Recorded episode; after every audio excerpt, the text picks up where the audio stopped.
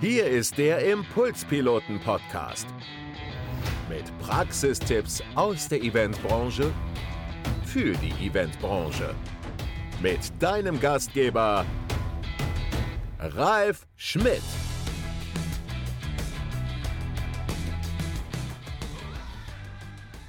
Auf meiner Couch heute bei den Impulspiloten Experten Talks zum dritten Mal Colin Chrome. Hallo Colin. Grüß dich.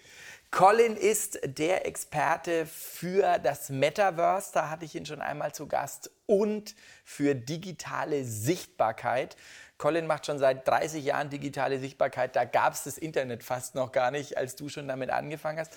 Du unterstützt uns bei den Impulspiloten deinem Thema digitale Sichtbarkeit und Webseiten zusammen mit Melanie Eschle und Jan Kiesling.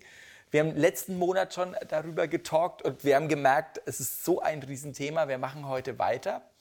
Ähm, wir waren stehen geblieben bei Google. Äh, du hast uns bei Google auf Platz 1 gebracht mit vielen Begriffen. Wir haben auch Google AdWords geschaltet. Wann sind Google AdWords denn sinnvoll als Agentur oder als Einzelperson? Das Ziel ist natürlich bei Google, dass du organisch sichtbar bist. Organisch heißt nicht bezahlt. So, und natürlich je nachdem, in welchem Umfeld du aktiv bist, hast du Tausende, Hunderttausende an Mitbewerbern, die äh, auch versuchen, auf die erste Seite zu kommen. Weil wir wissen alle, wir surfen bei Google bei den Ergebnissen immer nur auf die erste Seite, selten auf die zweite, auf die dritte bist du eigentlich nicht sichtbar. So, das heißt, Ziel 1 ist, organische Sichtbarkeit zu bekommen bei gewissen Schlagwörtern. Und dann kannst du aber natürlich hingehen und kannst gewisse Keywords buchen, Schlüsselwörter, wonach die Leute suchen, dass dann deine Anzeige erscheint. Ähm, wir haben am Anfang mit dir auf hybride Events den Begriff geschaltet, da sind wir relativ weit oben. Wie, wie würde man das, man, soll es man selber machen oder soll man es rausgeben? Was ist da deine Empfehlung? Es ist ein komplexes Thema. Ähm, weil du musst nicht nur jetzt äh, eine Anzeige aufsetzen, das ist noch das Einfachste, äh, weil du ja bei Google meistens Textanzeigen hast, äh, sondern du musst auch die Recherche machen, welchen Schlüsselwörter, du musst vergleichen, ähm, was kostet wie viel. Äh, und das ist vor allem keine einmalige Geschichte, sondern du musst fortlaufend schauen, deine Anzeige optimieren. Du machst bestmöglich verschiedenste Anzeigen, vergleichst die, machst sogenannte A-B-Tests, um dann die, die am besten laufen, ähm, natürlich dann zu bezahlen und gewisse Schlüsselwörter ist ganz wichtig auch mal auszuschließen. Also alles, was das Thema äh, Spiele, also bei jetzt hybride Events war das eine Thema, aber alles, was das Thema Games und Essen und es gab viele, viele Schlüsselwörter, wo wir gemerkt haben, äh, da wird ein Klick ausgelöst, aber da, da, springen die Leute gleich wieder ab. Da haben wir gesagt, okay, die schließen wir aus. Ähm, lange Rede, kurzer Sinn. Man kann es selber machen, es kostet aber viel Zeit und Erfahrung. Deswegen haben wir das damals ausgelagert an dich oder an andere Kollegen. Also wir sind an dich, aber es gibt natürlich auch andere Menschen. Ähm, uns hat es was gebracht am Anfang, also uns hat es relativ viel gebracht. Google, Google AdWords, ein sehr, sehr spannendes Feld und ich war sehr froh, dich an meiner Seite zu haben. Ja, und letztendlich ist natürlich immer bei Google Ads die Frage, was möchte ich erreichen? Äh, Besucher auf die Website ist schön, aber am Schluss musst du ein klares Ziel haben. Und das war in eurem Bereich natürlich das die Leute A informiert werden, aber noch viel wichtiger, dass sie euch kontaktieren. Also Leads. Genau, ganz genau. Und da musst du halt natürlich am überlegen, ähm, du investierst 50 Euro, 100 Euro im Monat, du hast den Traffic auf die Website und wie viel von denen werden dann oder rufen dich am Schluss an oder schreiben dir eine Mail. Äh, das ist also wichtig, nicht einfach nur Geld reinzupuffern, sondern wirklich auch zu schauen, was bringt es am Schluss. Wir haben das letzte Mal gesprochen über Instagram, über Facebook. Ähm, was ist deine Erfahrung mit LinkedIn oder, oder Xing? Xing ist tot. Xing ist tot? Kann man echt sagen. Also Xing ist tot. Ähm, die haben immer wieder versucht, auch in den letzten Jahren ein bisschen an LinkedIn ranzukommen. Aber ähm, ich sage jetzt mal, wenn ich Inhalte habe und ich poste sie sowieso auf LinkedIn und auf Facebook, dann kann ich mir vielleicht die Mühe machen, das auf Xing zu machen. Aber grundsätzlich würde ich sagen, dass das Thema Xing-Netzwerk würde ich ignorieren. Okay, LinkedIn? Ja, ist die aller, allergrößte Plattform mit äh, 700, 800 Millionen äh, Mitgliedern. Ähm, auch da wird mittlerweile relativ viel gespammt. Also es nervt mich immer, dass ich fünf Anfragen am Tag, ich mache dich reich und willst du nicht auch mehr Geld verdienen und diese ganzen Dinge. Aber es ist einfach ein professionelles Netzwerk. Es bietet viele, viele Möglichkeiten. Ich kann nicht nur natürlich mein Netzwerk pflegen, mich verknüpfen mit Leuten, sondern natürlich auch Content-Marketing machen, was ja ganz wichtig ist, um deinen Expertenstatus zu unterstützen. Und du kannst aber auch Anzeigen schalten. Wobei die Anzeigen im Vergleich zu Facebook, Instagram oder Twitter relativ teuer sind. Okay. Ähm, was muss man beachten, wenn man bei LinkedIn postet als Agentur oder als, als, als Speaker, Speakerin, was du auch immer machst? Am Schluss ähm, brauchst du einfach spannenden Content. Der muss visuell nett sein, das Bild oder das Video muss spannend sein, es muss kurz und prägnant sein auf den Punkt, es muss der Zielgruppe schmecken und dann, klar, linkst du natürlich äh, rüber auf deine Website.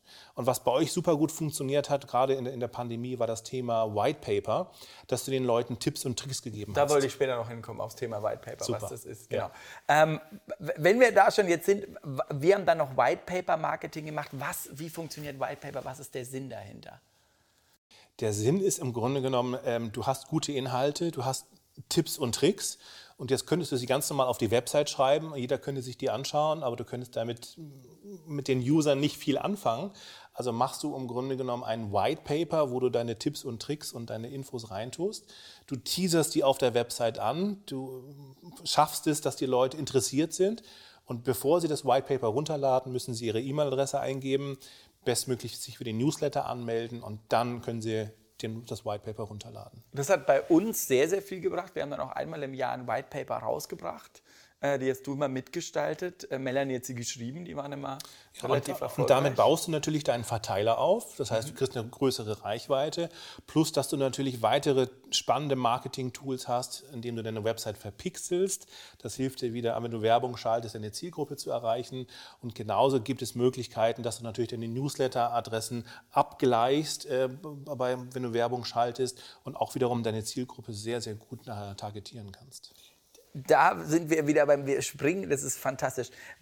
Wir arbeiten im Augenblick äh, mit E-Mail-Listen. Was, ist dann eine gut, was ist dann ein gutes Tool, um damit zu arbeiten? Also ihr habt jetzt viele Jahre mit Mailchimp gearbeitet. Das ist, kann man schon sagen, ein Standard, ähm, der aber Du empfiehlst uns ja die ganze Zeit zu wechseln.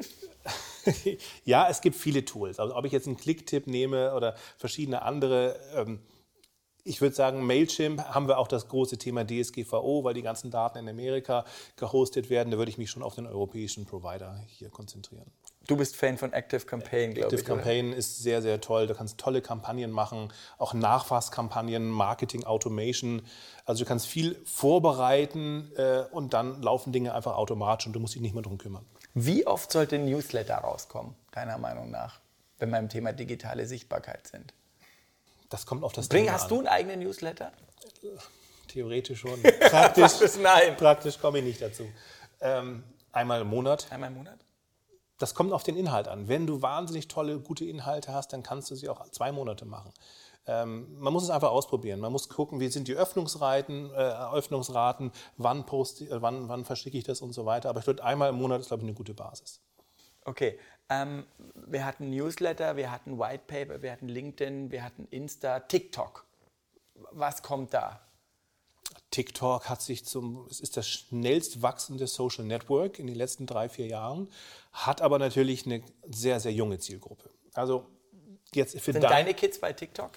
Ja, passiv, weil schauen Sie, ähm, ich, ich versuche Sie immer zu motivieren, auch ein bisschen kreativer zu Ja, sein echt? und an selbst was zu machen, weil am Schluss lebt TikTok durch die Kreativität der Creator, völlig klar. Ähm, jetzt für dein Business finde ich TikTok nicht sinnvoll, weil die Zielgruppe viel zu jung ist. Wie alt ist die Zielgruppe in TikTok? Ja, ich würde sagen von 13 bis 24, Okay. sowas. Aber man sollte es nie ignorieren. Auch die werden größer, werden älter, kommen irgendwann in die richtige Zielgruppe. Ähm, man merkt halt, es wird immer schnelllebiger, das ganze Thema, diese ganzen Stories, man ist nur noch am Scrollen. Und Kreativität ist ein ganz, ganz wichtiges Thema, was du ja auch toll spielst durch deine Sichtbarkeit, durch deine Posts, die du in Canva machst. Da gibt schon hier, da ruft jemand an TikTok, da will uns schon jemand buchen, ganz verrückt. Genau, also Kreativität ist wichtig. Das ist, glaube ich, ganz, ganz wichtig. Und dass du eine, Wieder, ähm, Wiedererkennbarkeit hast auf den ganzen Plattformen, dass du sofort weißt, du bist jetzt bei den Impulspiloten bei Schmidt Ralf. Egal, ob du es auf der Website bist, ob du es bei Instagram siehst, bei TikTok, bei Facebook. Das ist ganz wichtig. Da, da waren wir ein Thema, wir haben am Anfang über unsere Webseite gesprochen. Ähm, am Anfang, sich, da, da warst du ja immer, da bist du mir immer wahnsinnig auf die Nerven gegangen, aber im Nachhinein war es total gut, sauber einmal durchzudeklinieren, welche Farbe nehme ich, welche Schrift nehme ich, das ganz sauber und dann zu bauen, oder? Ja. Gut, da sagt er nur ja, okay, das war. Das macht Sinn und das Gute ist ja, ihr als äh, Impulspiloten Group habt ja verschiedene Units, so will ich sie mal nennen. Ob es jetzt die Akademie ist, ob es jetzt du als Speaker, Trainer bist, ob es jetzt hybride Events ist und so weiter. Und wir haben denselben Look und Feel, aber wir haben für die verschiedenen Bereiche verschiedene Farbwelten. Äh, und das ist einfach spannend, weil du hast diese Wiedererkennbarkeit, äh, es schaut sehr professionell aus und das schafft Vertrauen. Wir haben ja bei den Impulspiloten eine wunderbare Kollegin Vaja, die sehr viel private Sachen postet. Was ist deine Meinung dazu? Ich finde es sehr gut, ja. weil es macht die Menschen nahbar. Okay. Also das heißt, deine Erfahrung wäre, private Sachen auch zu posten. Wo geht es dahin? Oder für sich das muss, selber? Das muss grundsätzlich muss es jeder für sich selber entscheiden, wie weit er da gehen möchte, aber auch seine Kinder postet und so weiter. Ähm, wenn man es auf eine authentische, echte Art macht, ähm, finde ich es gut. Okay. Wie postest du? Das ist eine Mischung. Das ist eine Mischung, Mischung ja, ja. Zeigst du was aus deinem Privatleben? Ja, ja. ja. Okay. Als großer Star Wars-Fan. Also, es stimmt, das bist ja absoluter Star Wars-Fan. Wir hatten White Paper, wir hatten äh, Webseiten, wir hatten Insta, wir hatten Google. Was fehlt noch? Es geht nicht darum, alles zu machen, sondern eher ah. weniger und das richtig. Also was ich ähm, auch in unserem letzten Talk gesagt mhm. habe, das Zentrum aller Aktivitäten ist deine Website. Mhm. Da fängst du an, da baust du eine gute Website, die gut SEO-optimiert ist, die sichtbar ist. Äh, du brauchst gute Inhalte und diese Inhalte streust du dann. Einmal im Monat über Newsletter, zwei, dreimal die Woche auf Facebook, LinkedIn, Instagram. Ähm, und es ist wichtig einfach, dass den Leuten draußen klar wird, wer bist du, für was stehst du und was bietest du an. Was uns unglaublich geholfen hat, ich meine, das werdet ihr viele von euch schon kennen, ist einen Redaktionsplan aufzusetzen. Mhm. Hast du, wie ist da deine Empfehlung, zu, aufzuschreiben, ich bin auf den Kanälen und dann mache ich dann das? Ja, du machst im Grunde eine Contentplanung, weil äh, du kannst ja nicht mal ad hoc sagen, so jetzt schreibe ich mal irgendwie drei Seiten über äh, was auch immer, sondern ähm, das macht schon Sinn, dass du das mindestens mal einen Monat vorplanst. Das Gute ist heutzutage ja auch, du kannst auch die ganzen Inhalte schon produzieren. Mhm. Du kannst sie sogar schon äh, die Blogs schreiben mhm. und kannst sagen, sie sollen dann, keine Ahnung, jeden Montag äh, um 9 Uhr veröffentlichen und der entsprechende Social Media Post geht dann halt eine Stunde später live. Das heißt, man kann sich die Mühe dann machen, es einfach mal einmal zu bauen, am Monatsanfang mal ein paar Tage zu investieren und dann läuft es automatisiert. Da hast du gerade noch was Spannendes gesagt, was wir auch gemerkt haben, was Melanie bei uns mal macht. Ein Blog sozusagen, am Anfang habe ich gedacht, den schreibe ich einmal und dann packe ich ihn auf unsere ganzen, wie du schon gesagt hast, Units oder Brands. Nein, Melanie schreibt Blogs manchmal bis zu viermal um, wegen Double Content. Genau. Da du verschiedene Seiten hast, die Themen aber natürlich zum Teil gleich sind, macht es schon, also es, du solltest nicht hingehen und exakt denselben Post, Blogbeitrag auf zwei Seiten haben, weil das merkt Google, straft dich das ab. Merkt Google, das, ist, das, das straft dich letztendlich ja. ab vom Ranking her, sondern du solltest einfach das nehmen und gewisse Teile einfach schon umschreiben. Das macht schon Sinn. Und was wir aus Impulspiloten-Erfahrung noch haben, ist, nehmt eigene Bilder. Wir hatten einmal vor Jahren, es ist wirklich jetzt schon fünf Jahre wieder her, eine Abmahnung, weil wir ein Bild, äh, das Bild hatten wir vor zehn Jahren runtergeladen. Es ist aber immer noch in einem Blog von mir gefunden worden. Hatten wir eine Abmahnung und mussten Strafe zahlen. Also nehmt am besten eigene Bilder. Genau, es gibt ja tolle Bilddatenbanken wie Unsplash zum Beispiel. Da kannst du dir umsonst Bilder runterladen. Aber natürlich, Urheberrecht ist ein wichtiges Thema. Wir nehmen immer eigene Bilder. Das war mein äh, dritter Talk mit Colin zum Thema digitales Marketing. Es ist ein unglaublich weites Feld, digitale Sichtbarkeit. Ich habe heute wieder unglaublich viel gelernt und ich sage danke, dass du bei mir in Hamburg auf der Impulspiloten-Couch warst. Sehr gerne. Bis zum nächsten Mal. Vielen Dank fürs Zuhören. Das war der Expertentalk der Impulspiloten.